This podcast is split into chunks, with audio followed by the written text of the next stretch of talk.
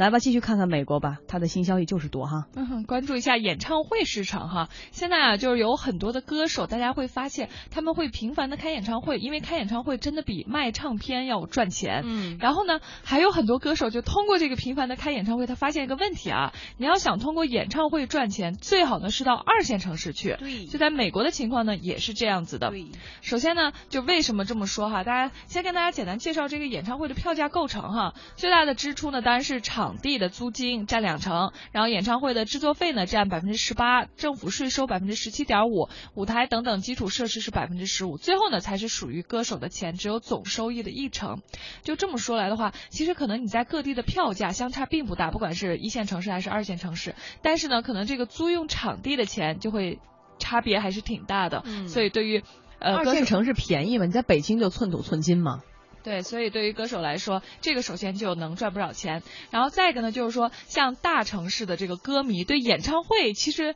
不是那么热衷，你比如说像在洛杉矶、纽约或者芝加哥这样的城市哈，就有大大小小的脱口秀、综艺节目，还有百老汇、酒吧等等可以去看演出。然后有因为有太多的娱乐选择，所以呢，就大家可能不一定我一定要去看演唱会，但是可能有一些小城市它并没有那么多的这种娱乐活动，而且呢，他们对于明星可能是更有这种渴望的感觉的，所以呢。就是他们才是为这种明星演唱会买单的这个呃主力的消费群体，而且呢，就算歌手在大城市很受欢迎啊，但是他们却不一定能拿到体育场的一个使用权，因为很多时候啊，在美国更受欢迎的真的是体育比赛，大家知道各种什么橄榄球啦、篮球啦，就这些在美国都是很受欢迎的，而且你像这种体育比赛，它的那个直接使用场地就行，可是。大家知道这个演唱会，你还需要打包很多的东西，去了那儿要再搭台子，其实还是挺费劲儿的。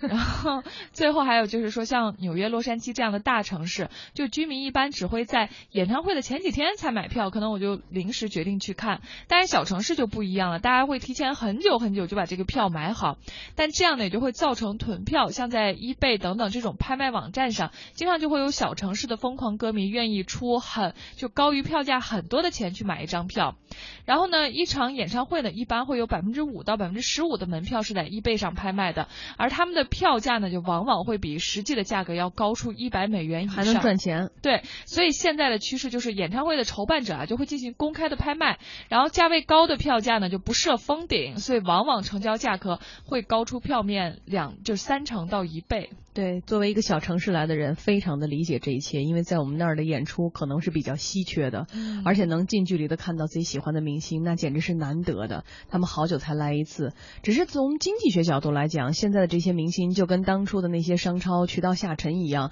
一线城市已经饱和了嘛，日趋更大的竞争力，所以下下到那个地方去更好卖。你知道前两年卖的最好的演唱会门票是谁的吗？嗯，苍茫的天涯是我。好嘞。